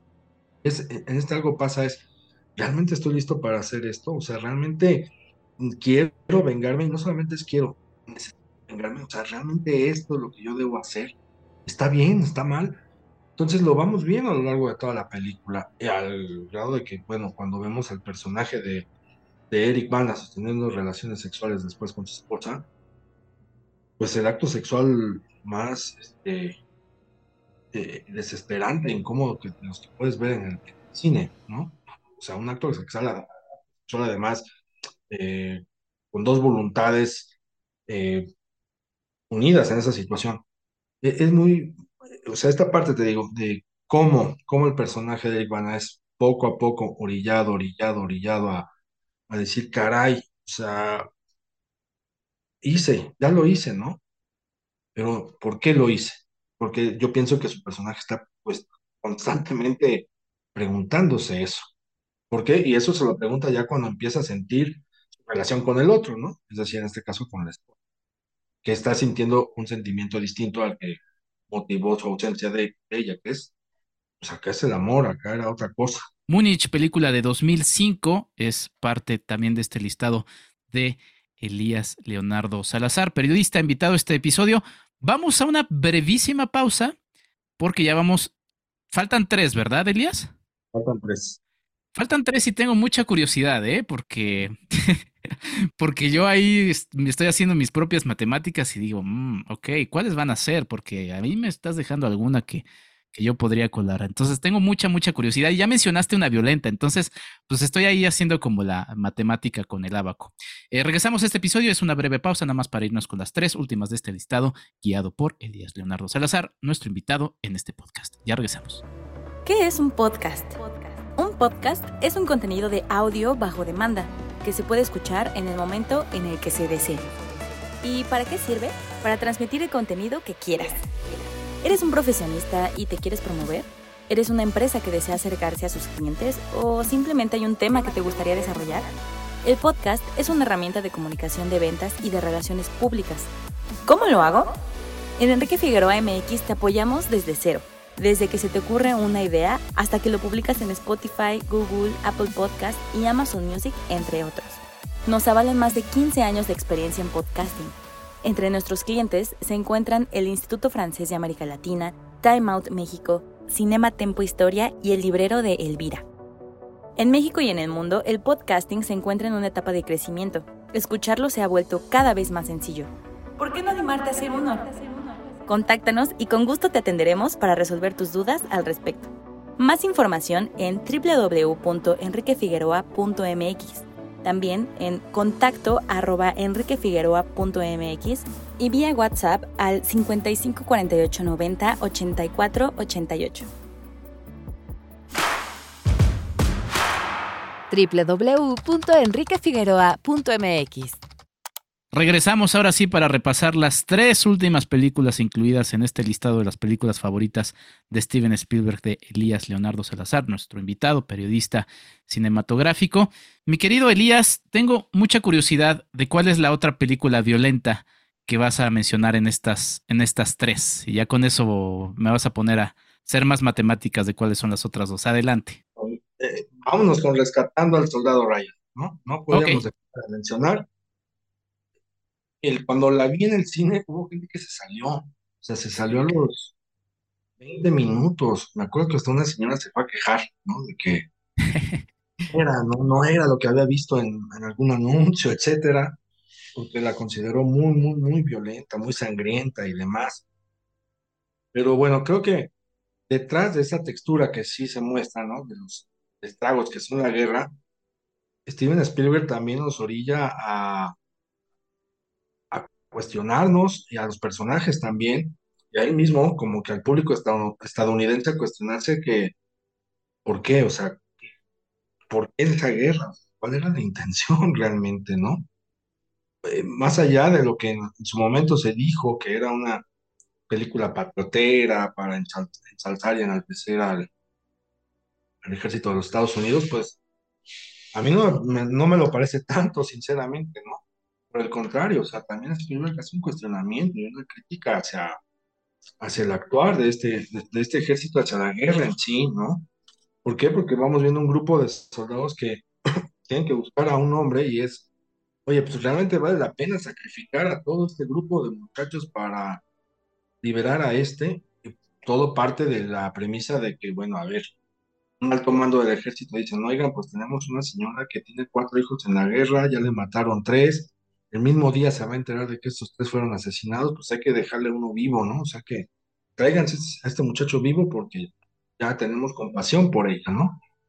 Y para que traigan vivo a este chico, bueno, se orquesta toda una operación donde estas, e, estas vidas, estas almas y estas voluntades, pues tienen que lidiar contra, no solamente contra la misma guerra del conflicto internacional que existe, sino también contra pues contra sus propios eh, pensamientos alrededor de lo que es la encomienda que les están dando. Y aquí Steven Spielberg tiene cositas que hay que entender que Spielberg también, debajo de esta grandilocuencia, de la gran producción que tiene, que sí, que sí se ve y está ahí, la espectacularidad, los detalles. Y los mínimos detalles Spielberg está contando muchísimo. Yo lo vi en dos, eh, dos escenas muy particulares que se me quedaron grabadas. Una tiene que ver cuando el personaje de Tom Hanks saca una brújula y les dice, vamos a movernos hacia este lado, hacia el otro, que no le deja de temblar la mano, como todos sus hombres lo están viendo y es como, a ver, o sea, realmente vamos a confiar en este señor, eh, estamos aptos para hacerle caso a alguien que a lo mejor en, un momento dado va a perder la cordura, o por qué está temblando la mano, o sea, si él me tiene que cubrir le voy a confiar mi vida porque le puede temblar el rifle, etcétera, ¿no? O sea, todos esos cuestionamientos que puedes tener en un momento de situación de crisis, ahí están. Y luego vemos cuando le dice, a ver, aquí, señor, tenemos estas placas, a lo mejor en estas placas está la de su, la del soldado que busca. Ah, a ver, revisa las placas. Sí, sí, sí, a ver. Contra que sí está, contra que no está. Entonces es como un jueguito de a ver si está o no está el nombre de él. Y el personaje Tom Hanks le dice, a ver, ya, no está ahí, ¿no? O sea, no, es necesario revisar todas las placas, pero el no está ahí no es eh, negarse a la idea de, o a la posibilidad de que esté muerto Ryan, sino más bien es también la confrontación de, de, él, esta confrontación interna de decir, caray, ¿cuántos hombres han asesinado y cuántos faltan, ¿no? ¿Quiénes son estos desconocidos además? Y eso te lleva a pensar a ti también. quiénes son las familias de estos desconocidos, por tuvieron que morir así, etcétera. Más faltan de morir. Estos pequeños detalles en las cositas, también Spielberg nos está diciendo mucho. Sí, sí, una tremenda película. Voy a remitirlos ahora no a un podcast de este podcast, para la redundancia, sino a un episodio reciente de Cine Garage de Eric Estrada que lanzó acompañado de Sergio Huidobro, en donde justamente están haciendo una revisión de Salvando al Soldado Ryan, para que vean que aquí siempre sumamos con amigos, con colegas que suman, y pues esa es la, la idea. Le mando un abrazo grande a toda la gente de Cine Garage encabezadas por Eric Estrada. Pues ahí está. Ok, ¿cuáles son las otras dos? Bueno, va, va la, la, otra, mi querido Elías, que ya voy a tener que poner ahí algunos, este, algunas menciones honoríficas, si me permites. pues va la otra, porque tú, yo creo que ya sentías que no la iba a mencionar, a una de esas ya te estabas enojando. A ver, a ver, a ver, ¿cuál, cuál, cuál, cuál? Lo tenemos que meter Jurassic Park, ¿no? Ah, ok, bueno, no estaba pensando en Jurassic Park, pero bueno, entonces eso me, genera todavía más curiosidad. Adelante, dale. Tiene que estar, me parece que tiene que estar eh, por el momento en que se estrenó, por los avances eh, tecnológicos que también eh, requirió esa película para poderse hacer, ¿no? Dinosaurios, esta adaptación de empezar ya a trabajar con computadora para hacernos sentir y creer que en verdad eran reales estos dinosaurios, fue fantástico, o sea, como experiencia cinematográfica en el cine fue lo mejor que le ha podido pasar, yo creo que al público mexicano que pudimos ver en ese momento, porque lo sentías así, Enrique, o sea, realmente era algo fuera de serie, fuera de serie y que además no se veía como eh, los dinosaurios no se veían como si estuvieran realmente sobrepuestos o pegados ahí, ¿no? Como a veces se ve en algunas películas, ni todo es pantalla verde, no, no, no, no, no. O sea, realmente sentías que era real. Y creo que esa intención, te digo, de Spielberg, por darle al público no solamente un, un, buen contenido digerible y entretenido, sino que también le haga sentir algo, eh, es formidable. Y bueno, ya dentro de lo que es la la película, pues vamos viendo, o sea, seguimos viendo estos dilemas que tiene Steven Spielberg con la paternidad, en este caso es el miedo a la misma, ¿no? El personaje de Sam Neill eh, rechaza, ¿no? El, miedo a la paternidad, yo no quiero, este, huelen mal, eh, hacen por los niños, etcétera.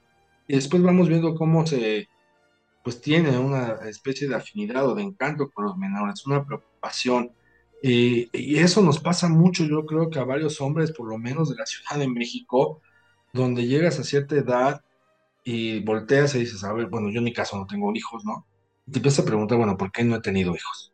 ¿No? Y si yo te respondo a los 20 años fue por una cosa, a los 30 años fue por otra, pero a los 40 es por otra. Pero realmente tengo yo esta vocación eh, paternal no la tengo. Entonces, revisitar Jurassic Park, después de haberla visto, creo que, no sé, habré tenido unos nueve años, no me acuerdo. Revisitarla a los 18, revisitarla a los 25, revisitarla a los 32, revisitarla ahora a los 40, me ofrece respuestas distintas. Entonces quiero pensar que Spielberg no nada más hizo una película pensando en ese momento, sino que entregó un documento que es, a ver, ustedes lo van a revisitar años después, no solamente van a pensar en los dinosaurios, van a pensar en muchas cosas, sino en las ambiciones humanas por querer construir forzosamente un parque de atracciones donde no hay. ¿A quién estamos destinando este parque de atracciones? Pues a qué gente va a poder venir a este espectáculo, realmente tendrán el, dinero para poder pagarlo, que es algo que también estamos viviendo hoy día, ¿no? Dentro de ese contexto, o sea, en ese contexto está el personaje de Sam Neill con el miedo a la paternidad, dices, ok, o sea, si la vida te está abrumando poniéndote con un parque de diversiones al cual solamente ciertas personas van a poder ir, donde estamos alterando la naturaleza, donde estamos alterando incluso el curso de la historia, ¿dónde quieres ser papá para dejar unos hijos en este contexto? O sea, son situaciones que te digo, vas preguntándote, revisitando la película con el paso del tiempo. Sí, ya 30 años de, Jurassic Park, obviamente película fundamental, eh, bueno, para quienes la vieron en la infancia, en ese momento, para la infancia de muchos, ahí me incluyo. Y, pues nada, sí, una película que hay que destriparle mucho, es una película que incluyo mucho en mis clases, entonces sí es una película que siempre voy hablando de ella. Y este elemento que decías del personaje de Alan Grant, ¿no? Eh, interpretado por Sam Neill, eh, que habla, es, también una metáfora de la evolución, ¿no? Porque después de esa escena en la que vemos el final en donde abraza a los dos eh, chicos con los que ha estado acompañándose a lo largo de la película y la, la ve el personaje de, de, Laura Stern, eh, pues como diciendo, va, mira lo que son las cosas, y después ese cierre que me parece muy bonito de las, de las aves, eh, pues, los dinosaurios evolucionados, abriéndose camino también a la vida. Una película entrañable, entretenida, y que fíjate, y aquí voy a hacer otra vez un el refuerzo ese comentario que decía de, de, Ready Player One. Decía que Ready Player One me, me, me, me hacía pensar mucho en George Lucas, porque el, universo de este personaje que crea este, este universo, vale la redundancia, en donde, en donde se, se, escapan y se atrapan y que de repente es cooptado por una corporación para otro tipo de fines, me hacía pensar un poquito en, en lo que para George Lucas al final termina siendo Star Wars para él, ¿no? Una especie como de prisión creativa eh, de, que ya se liberó justo cuando vendió Star Wars a Disney. Fue para mí un acto de liberación del propio George Lucas de sabes que ya no necesito este peso en mi vida, eh, prefiero hacer, yo, yo creo que está haciendo su cine experimental en su, en su casa y, sería muy interesante poder ver en algunos años algo, algo así, que es el cine que siempre le ha gustado a, George Lucas. Y con Jurassic Park pienso en Steven Spielberg, o sea, es el propio Steven Spielberg también haciendo una especie como de reflexión de que como el personaje de eh, Hammond, ¿no? Como este eh, inventor de, o bueno, cabeza de Jurassic Park, él tenía un sueño y su sueño era hacer eh, su, circo y entretener a la gente, pero de repente ese sueño le rebasó y terminó siendo una catástrofe. Lo veo un poquito como Steven Spielberg, no hablando de una catástrofe, pero sí en el marco de que pues, en ese mismo año hace la lista de Schindler, ya también está en un proceso de su vida en donde va van a aparecer este tipo de... Todas estas películas, básicamente las que mencionaste en, esta parte recta final, el Díaz, eh, más reflexivas sobre de él. Entonces, la propia Jurassic Park, aunque es una película mm, de, entretenimiento, la veo también como una reflexión propia a su, a su filmografía, a sí mismo, y yo veo a Steven Spielberg en ese personaje de, de Hammond eh, y en ese diálogo que tiene con Laura Stern, lo veo reflejado ahí. Es una película que, que, que también resulta interesante por ese, por ese punto de vista. Fíjate, ya cortando, nos remontamos a Haití, a caballo de guerra, en esta parte que te digo, o sea, también el trato que tenemos los humanos con las especies. En este caso con los dinosaurios vemos a este dinosaurio, no me acuerdo la especie, cuál, es el nombre científico, pero vemos a Laura Stern cómo se agacha, lo acaricia, lo trata con amor, con dulzura y a su vez el dinosaurio de alguna u otra manera con el ojo le responde a ese afecto es algo que también eh, Spielberg trata mucho, procura demasiado, ¿no? no sé si el señor tenga igual en su casa un perro, un gato con el cual le haga y juegue y de voces, porque tiene muy acentuado, ¿no? tiene muy bien identificado además cómo es la relación del ser humano con, con otra especie.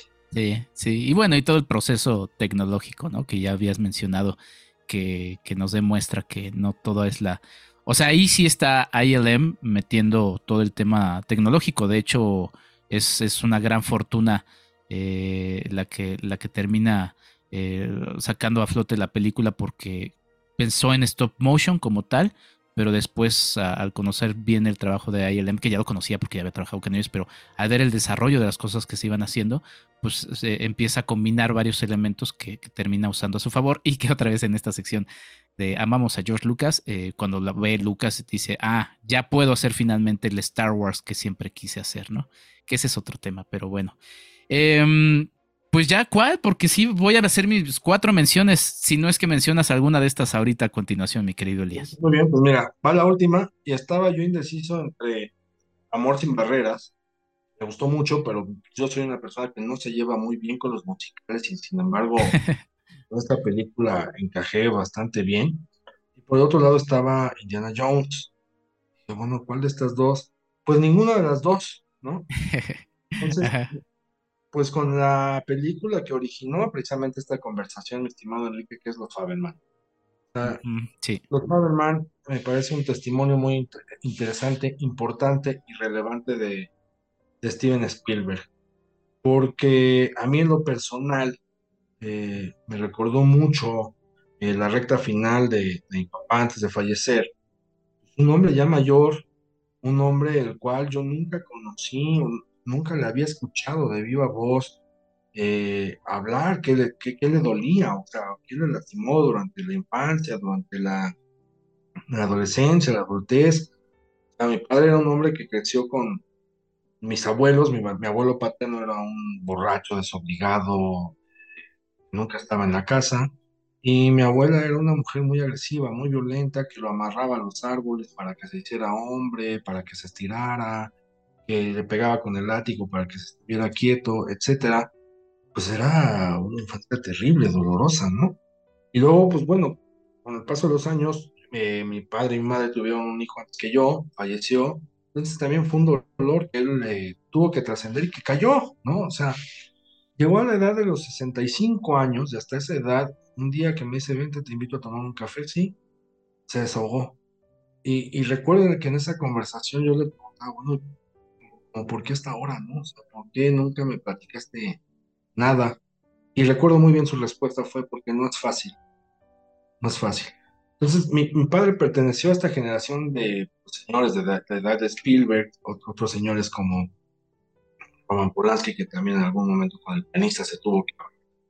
Pues para muchos hombres lo, lo van entendiendo, no es fácil exteriorizar lo que están sintiendo, ¿no? Tienen que lidiar mucho tiempo en silencio, eh, con sus maneras, con sus formas, para poder trascender ¿no?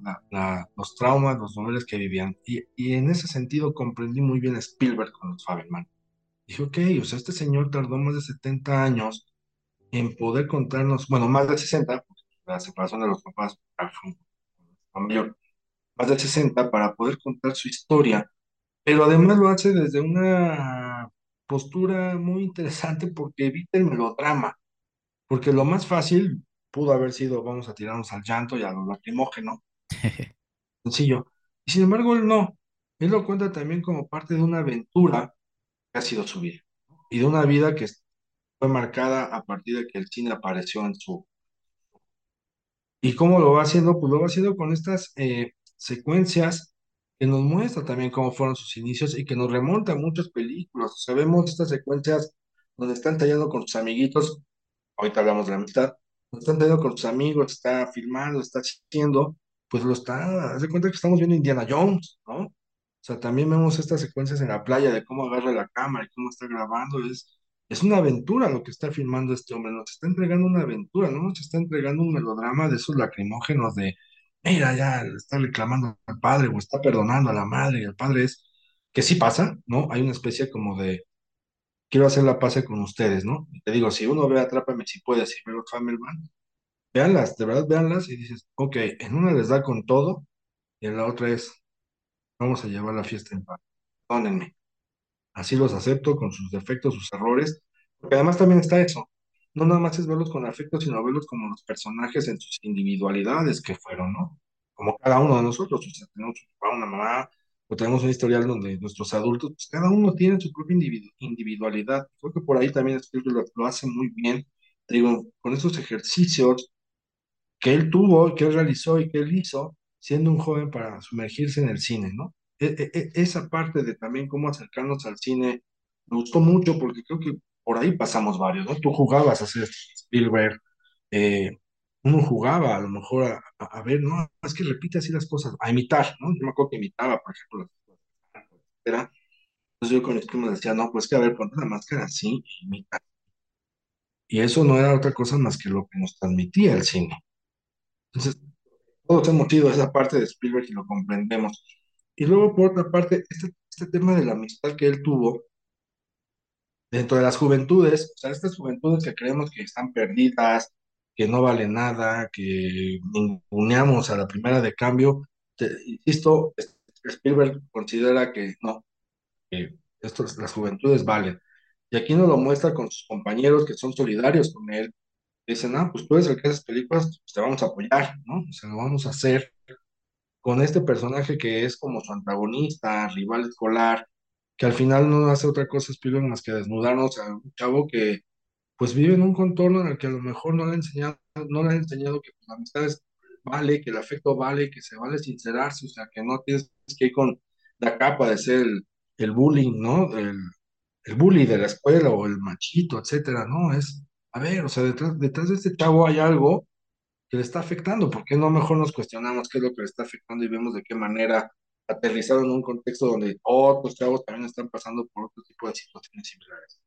Luego vemos la, relación de Spielberg con, con esta chica que lo sienta rezar. Bueno, a mí me, me gustó mucho porque además, pues en toda la filmografía de Spielberg hay dos elementos que aparecen constantemente, que sea oral o aunque sea gráfico. Religión, ya sea que menciona algo con relación a la religión, siempre está presente. Y el, vamos a ver siempre o una referencia visual cinematográfica, ya sea un cine que está ahí, nos está mostrando un póster o nos está mostrando eh, algún elemento relacionado a las películas de ese, ese instante que fueron contadas sus historias. esos dos elementos están muy marcados, la religión y el cine. Y bueno, aquí dice, vámonos como, como dicen, ¿no? Como gordo en tobogán. Lo hace, lo hace de una manera muy entretenida, muy dinámica, que al final pues cierra con esa secuencia maravillosa. O sea, esa secuencia final es, pues no, no había otro final para esa película. O sea, hay películas que tienen grandes finales y Los Fabelman es una de ellas. Sí, sí, que además en esa secuencia final, mmm, pues sí, es como aceptar eh, en esa humildad de sigo aprendiendo de cine, ¿no? sigo aprendiendo de cine porque está esta, esta imagen de donde la tiene fija y de repente dice, ay, pero si me acabo de acordar de que es lo que me decía, coloco otra vez la cámara en donde va película entrañable, película que hace unos, unas semanas mencionabas en Twitter eh, siempre estas discusiones en las que ya cada vez uno participa menos, nada más como que observa y, ve cómo van las balas pasar. Em, se criticaba, ¿no? Sobre si el cine manipulaba, no manipulaba. Steven Spielberg es un cineasta manipulador. Pero a ver, ¿qué director de cine no lo es? ¿No? O sea, estamos frente a creaciones subjetivas, en este caso un autor, que en dominio y en el dominio de, un realizador como Steven Spielberg, pues obviamente todo lo hace justamente para llegar a algo. Y The Fablemans, entre todas las cosas que también ya mencionó Elías, pues habla de eso, reflexiona sobre eso, sobre esa sobre ese mismo poder y cómo lo va, lo va, lo va usando, esa escena en la que también de repente el otro chico, el bully, eh, de repente se acerca y se enoja y se molesta con el personaje eh, principal, que pues, viene siendo Steven Spielberg, ¿por qué me presentaste así, no? Si no soy eso, ¿no? Y, es un poquito todo ese, todo ese gran tema que debajo de la superficie de una historia meramente personal eh, va haciendo algo, una reflexión mucho, mucho, mucho más amplia. The Fablemans, una película que seguramente con el paso de los años, digo, ya fue, tampoco le fue bien en la, en la, en la, en la taquilla, Em, pero bueno, sí, yo considero que es de sus, de sus mejores películas, mi querido Elías. o sea, en las redes había gente que cuestionaba, ¿no? ¿Cómo es posible que Steven Spielberg fuera nominado, que ya está grande, que siente ese señor? No, perdón, permíteme, pero no. O no han visto la filmografía de Spielberg, o no lo quieren ver, o sinceramente no entiendo cuál es la lógica para dejar fuera a un hombre que además con un gran oficio con un gran oficio y un gran manejo del lenguaje cinematográfico, te cuenta historias, te digo, por un lado, la, la vas a digerir fácilmente, pero por el otro también te vas a llevar algo a la casa para seguirlas eh, pensando o sintiendo, que eso es también una cosa que nos ha olvidado, y saludos a Sergio Huidobro, que el otro día hablaba con él precisamente sobre eso, es, oye, pues es que las películas también son para eh, hacerle caso a la emoción y para hacerle caso al sentimiento. Claro. Estamos olvidando de eso, bueno, si alguien tiene ese tipo de películas, ese Steven Spielberg. sí. y esta escena hermosa donde él de niño ve eh, la imagen del, del, tren posada en sus manos, hermosa, ¿no? Y yo creo que eso es el cine, pues, ¿no? Cuando nosotros también estamos frente a una pantalla. Sí, sí, definitivamente una, una película muy buena, muy, muy, muy buena, eh, de Fablemans, película de 2022. Eh, y pues nada, pues ahí está, mi querido Elías, em, pues yo sí voy a sumar, te voy a sumar tres más, rapidísimo, nada más las voy a mencionar. La que ya habías casi querido colar, que era West Side Story, eh, yo sí la sumo, yo también tengo una relación compleja con el, con el musical, pero todo el dominio del lenguaje cinematográfico de Steven Spielberg, esta, es, esta la propia de West Side Story, es también base para, para poder abrir una conversación eh, sobre apreciación cinematográfica en todos los elementos. No que todas las demás películas de Steven Spielberg no lo sean, pero eh, incluida la propia amistad que ya mencionabas, pero esta, esta sí, sí, sí tiene muchas, muchas cosas y además creo que es muy interesante abrir una conversación así con un con un musical, ¿no? Y inclusive esa película que pareciera que todo, hablamos de la relación papá, eh, hijo. Em, esta también cierra con un bonito detalle en donde dices, ah, ok, ahí está la mención, ¿no? Porque se la dedica justamente a, a su papá. Eh, otra que, que, también destaco después de revisar esta filmografía, que los invitamos a que la revisen. De verdad, son 33 películas. De repente uno anda perdiendo el tiempo en otras, en otras cintas. Permítanse revisar a Steven Spielberg. Las, aventuras de Tintín, El secreto del unicornio, que... Mm, me, divirtió mucho. Sí, fíjate que, pues obviamente pensé en, Indiana Jones. Mm, pero todas estas posibilidades, y ahora que está en, en el tema la animación, Em, todas estas transiciones que hace la película son extraordinarias y no podría haberlas hecho de otra manera si no es con animación, ¿no? es una película que además se filma eh, con motion eh, capture para poder eh, tener los movimientos naturales y, ya después pasarlo a, animación. Es una aventura muy entretenida. Em, bien podría ser, o sea, me gustan las de Indiana Jones, pero esta, esta, me, esta me gustó mucho, mucho, mucho más. O sea, la verdad es que es una película muy, muy entretenida. Y, y pues sí, se, se va este paso que también tiene un Steven Spielberg por el cine de animación que creo que es, es interesante de revisar. Y por último, esta sí te la voy a reclamar porque esta sí es de mis películas favoritas eh, de la vida, que es Inteligencia Artificial eh, de Steven Spielberg, que además, eh, pues bueno, entre muchos elementos, pues es también como una especie de su, de su Pinocho. Y es una película muy dura. esa entra en esa categoría de películas que me gusta, que me gustan, pero que difícilmente trato de revisar para no partirme el corazón. Eh, se pelea siempre el lugar con, con Iti, e que esa sí la puedo, sí la puedo ver. y, inteligencia artificial sí es, es, muy dura, pero me gusta muchísimo. Y además, pues bueno, eh, pues toda esta, eh, mm, pues sí, colaboración o no, pero con, con Stanley Kubrick, que pues finalmente se siente más como una película de Steven Spielberg. Eh, porque sí, pues, si la hubiera terminado o hecho Stanley Kubrick, eh, sería una película diferente, eh, por este elemento que mencionas justamente las emociones, ¿no? pero sí, Inteligencia Artificial sí es una película tremenda y es quizá de mis películas también favoritas de la, de la vida, ¿no? Y pues bueno, ahí está Steven Spielberg, con otras películas que no mencionamos, pero que todas, todas, todas son muy entretenidas. Mi querido Elías, ¿con qué te quieres despedir después de este larguísimo episodio que no es queja, eh, sino que es una invitación a revisar esta extraordinaria filmografía? Yo agradecido, o sea, agradecido Enrique, primero por haber sostenido esa conversación. Hablábamos de una cosa y terminamos hablando de Steven Spielberg y bueno, la, la tarea de repasar toda la filmografía. Eh, ahorita que mencionabas Amor sin Barreras, algo que yo suelo hacer mucho cuando voy al cine es fijarme, ¿no? Fijarme en las reacciones de la gente, estar atento también a cómo la gente está sintiendo las películas. Y Amor sin Barreras se estrenó cuando todavía estábamos con el miedo de regresar a las salas, ¿no? Yo recuerdo que acudió una pareja ya mayor, eran adultos mayores, un señor y una señora. Y la señora terminó llorando, estaba feliz de la vida. ¿Por qué? Porque ellos, eh, la señora creció viendo Amor sin Barreras, la original. Claro. Y el señor pues la llevó, o sea, en plan de novios, Mm. Bueno, una película, y creo que dije, bueno, la película en sí me gustó mucho, y mira que te digo que a mí los musicales nomás no se me dan. creo que ver esa escena valió muchísimo la pena y es como, claro, a ustedes también les está llegando lo que están viendo, ¿no? Independientemente del aprecio que le puedan tener a la versión original. Eh, sobre las aventuras de Tintín, nada más apuntar también el tema del perro. O sea, esta relación que hay con los animales y las amistades es, es, ustedes revisen en Spielberg y ahí está. Pero sí, eh, nada más cerrar con invitar a la gente a que le pasen las películas de Steven Spielberg. Las encuentran muy accesiblemente algunas de ellas en algunas plataformas. Ahí están. Échenles un ojo. Eh, no hagan lo mismo que hice yo eh, con el cierre que tuve, porque yo me aventé las últimas películas. El color púrpura, Munich, La lista de Schindler, Rescatando al soldado Ryan e Inteligencia Artificial. Esas cinco cerré. Terminé tocado muy emocionalmente porque es como un Spielberg que pareciera muy distinto al que hizo E.T., al que hizo Jurassic Park, al que hizo Indiana Jones, pero al mismo tiempo, pues ese es Steven Spielberg que a veces no queremos ver y ahí está.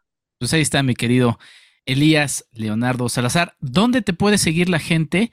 Eh, porque pues vendrán sorpresas, yo sé que vendrán sorpresas, así que ¿dónde te pueden ir ubicando, Elías? Pues mira, por lo menos me pueden ubicar en mis redes sociales, en Instagram como Elías Leonardo, en, en Twitter con, como Don Elías Salazar, mi nuevo arroba, don Elías Salazar. en TikTok como Eli Leonardo, que estoy subiendo pequeñas historias en TikTok precisamente porque mi intención es la cinefilia, pues, que la gente disfrutemos e interactuemos hablando de películas buenas y malas que vimos, como muchos vimos. Y sí, se viene un proyecto ahí en puerta donde ya tú y algunos otros compañeros que nos están escuchando estarán invitados para poder seguir conversando de, de las películas y meternos en apuros, porque la, la cinefilia nos va a meter en apuros. Gran conversador en redes sociales también, Elías, así que síganlo. Y eh, pues nada, muchas gracias por esta oportunidad, Elías, de poder platicar del cine de Steven Spielberg. Y pues invito también a la gente que escuche este episodio a que mande sus propios listados, ¿no? ¿Qué otra película creen que, que, pudo haber faltado? Que nos manden sus propios listados también, pero sobre todo que disfruten del cine de un realizador de esos que no se repiten tan seguido y basta darse una vuelta a la cartelera cinematográfica.